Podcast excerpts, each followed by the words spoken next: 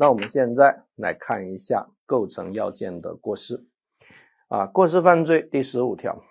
应当预见自己的行为可能发生危害社会的结果，因为疏忽大意而没有预见，或者已经预见而轻信能够避免，以致发生这种结果，这是过失犯罪。呃，那刑法呢是以处罚故意为原则啊，处罚过失为例外，所以一定要注意，如果没有法律的特别规定，那就不处罚过失。过失呢有两种类型，一种是过于自信，一种呢是疏忽大意。过于自信呢是明知行为可能发生危害社会的结果，但是轻信能够避免。最典型的例子就是开车撞人案，看到前面有个老太太在过马路。但是你觉得离得那么远，应该撞不着，所以没有减速，啊，你已经预见到行为可能会把她撞了，啊，当然这种预见是一种具体的预见，是一种在概率法则啊，至少有百分之三十到百分之五十的一种概率，而不是一种抽象的啊微距感。什么叫抽象的微距感？啊，咳了一声你就觉得哇哇哇啊得重病了，或者飞机抖了一下说完蛋了，肯定要掉下来了，这叫抽象的微距感，啊。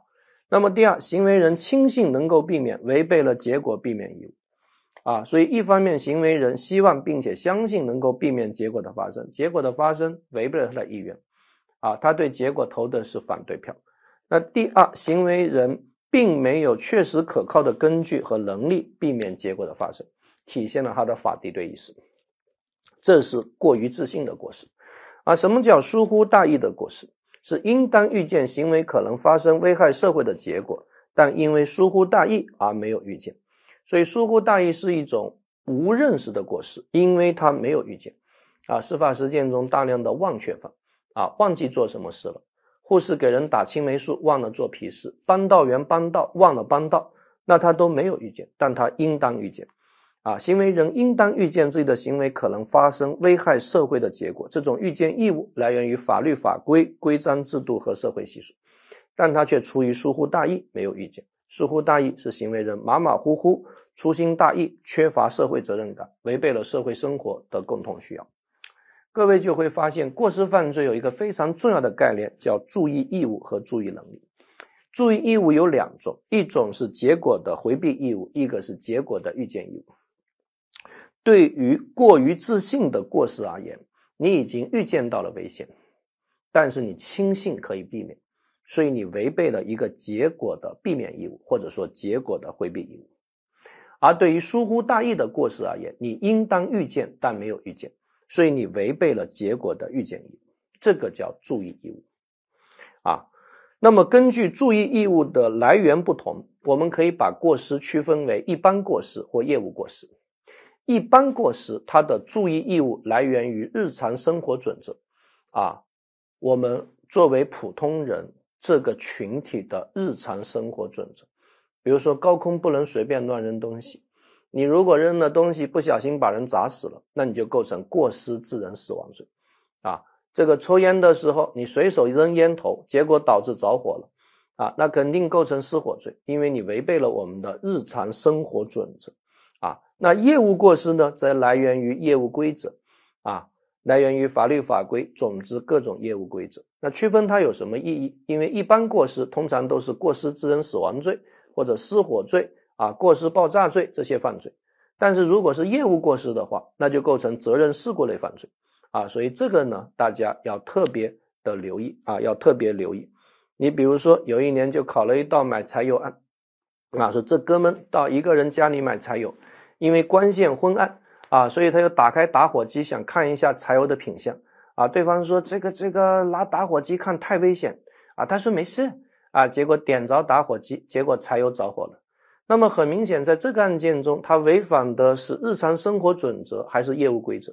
如果你认为他违反的是业务规则，那就应该定的是危险物品肇事罪或者责责任事故类犯罪。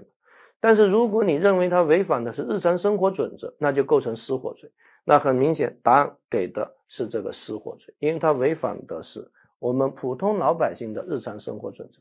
一个收废品的老太太收了一颗啊二战期间的炸弹啊，就放在这个店门口来做展示，说这得卖多少钱啊？组织大家参观啊，摸着摸着啊，啪爆炸了，把其他人全炸死了。啊，结果他自己安然无恙。最危险的地方往往最安全。那很明显，这个老太太属于业务过失还是一般过失？她违反的是日常生活准则还是业务规则？我们觉得这是日常生活准则，所以它充其量构成的是过失爆炸罪啊，因为危及了不特定多数的安全，而不构成啊这个啊重大责任事故罪或者危险物品肇事罪啊。再比如这个护士给人打青霉素忘了做皮试。那大家觉得护士违背的是日常生活准则还是业务规则？他违背的是业务规则，所以应该构成什么？应该构成的是医疗啊事故罪啊医疗事故罪，它是一种业务过失啊，是这样一种判断逻辑。所以各位就会发现呢，这个过失犯罪的这个注意义务，那它其实很多时候是要根据社会习俗来加以判断的啊，就是如果你创造了一个法所啊禁止的危险。啊，那么在概率法则上，这个危险极有可能导致结果的发生。啊，你创造了一个法所禁止的危险，而这个危险极有可能导致结果的发生。那么在这个情况下，你就有一个义务，这个义务或者是要避免结果的发生，或者是要预见这个危险的发生。如果你没有做到，那对不起，你就构成犯罪。在很大程度上，这其实又是一种经验判断。所以，为什么过失犯罪会是理论研究的焦点之所在？就是因为这种经验判断涉及不同人的价值观，就会变得非常非常的复杂。只是在我们考试中，我们一般来说，我们处罚的都是重大过失，我们轻微的过失一般来说是不处罚的啊。轻微的过失一般来说是不处罚的啊。当然，还有个概念叫注意能力啊。注意能力呢？啊，就是是否拥有回避结果或预见结果的能力。注意能力，我们一般采取的是一般人标准。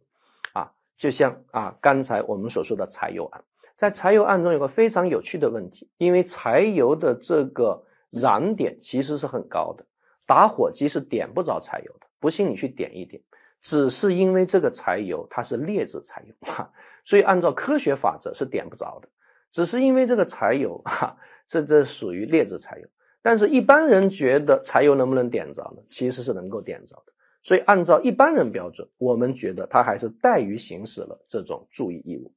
好，无罪过事件，无罪过事件呢是行为在客观上虽然造成了损害结果，但由于不是出于故意或者过失，而是由于不能抗拒或不能预见的原因所导致的，不是犯罪。所以这句话就提醒我们，有两种行为负无罪过事件，一种是意外事件啊，一种是不可抗力。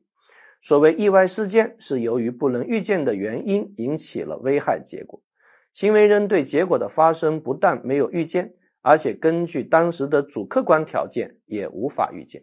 那最典型的例子就是倒车案啊，司机倒车，后面很多小朋友在玩耍，所以司机让小朋友走开。结果小朋友都走开了，司机继续倒车，啊，结果有个小朋友抱着轮胎不撒手，把小朋友连死了。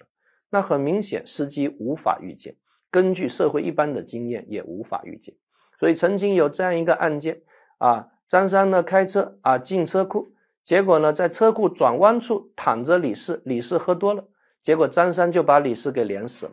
那后来他的律师就做了一个实验，啊，就放了一个稻草人在内，然后计算。啊，结果每辆啊下来的车都会碾着这个稻草人，那么很明显，那这个属于疏忽大意还是意外事件呢？我们认为就属于意外事件，因为一般人是无法预见的，啊，这个预见能力超越了普通人的能力，只有超人才能够预见，啊，我们刑法只能根据一般人来理。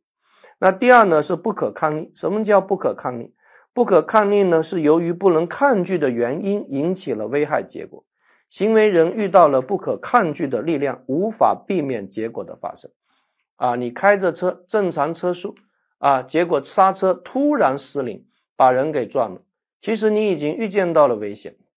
啊，但是你无法避免，这个就叫做不可抗力，啊。那大家就要注意这些罪过模式的一些比较。我们后面有一个表格在六十一页，啊，大家可以拿到这个表格和五十九页的内容进行综合考量。罪过模式的区分，那直接故意在认识要素上是明知道结果必然发生或可能发生、必然发生，比如说把人头给剁掉案，可能发生，比如说投毒案，啊，他在意志要素上是希望，对结果发生投的是赞成票，啊，我们之后会讲的目的和动机只能存在于直接故意中，啊，间接故意是明知道结果可能发生，但在意志要素上是放任，放任呢是不希望，他对结果投的是弃权票，啊，或者对结果的回避没有采取措施。或者这个措施在概率法则上难以防止结果的发生，比如说在果树上投毒，啊，因为有很多人来我家偷果子，所以我在桃树上撒满了毒药。当然我立了一块警示牌，说桃树有毒，啊，死了活该。结果李四从旁边过哈哈一笑，说别吓我，老子不是吓大的啊，我是后大的，所以把桃子摘下来啊吃了。那么很明显，在这个案件中，你似乎采取了避免措施，因为你立了一块牌子。但是这块牌子在经验法则上很难防止结果的发生。回溯你的心态，其实你的心态也是死了活该。因此，这应该理解为间接故意。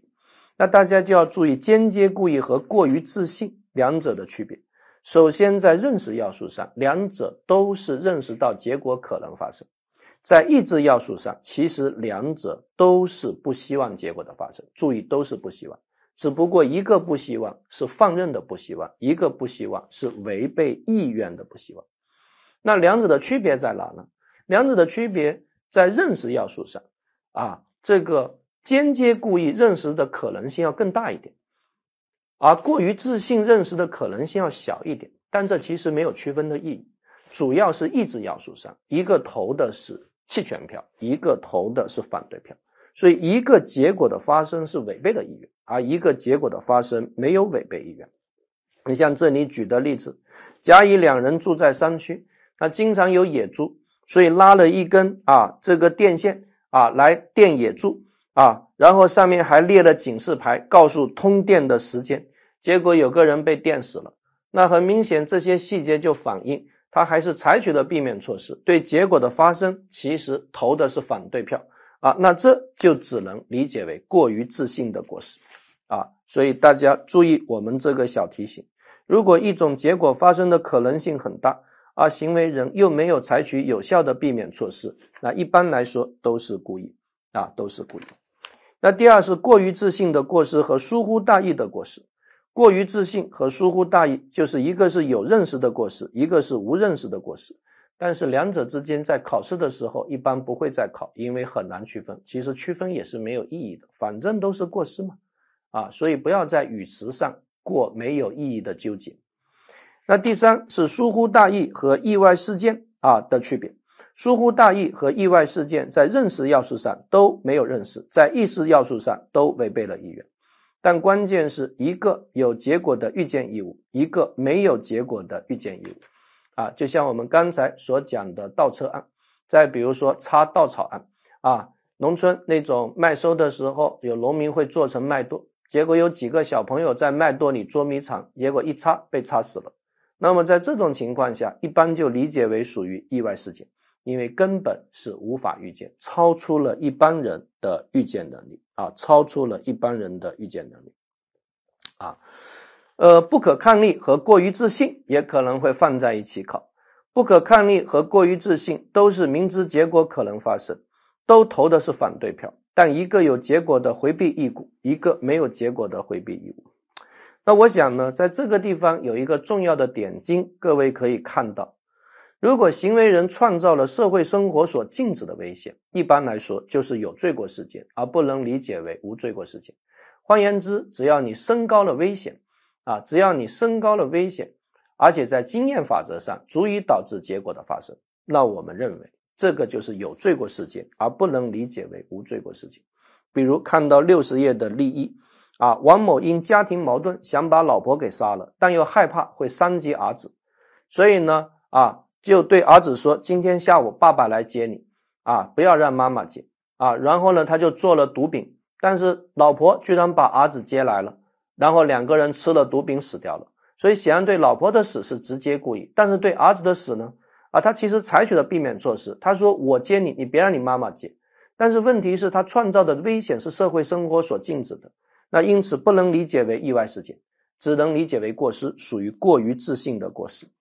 啊。那你再比如立山啊，这个人啊家里的果园经常被偷，所以他就安装了一个漏电保护器，而且他还试了一下，只要人这么大体格的生物一碰，漏电保护器发挥作用，不会被电着啊。但是这个漏电保护器是一个伪劣产品，结果把一个小孩给电死了。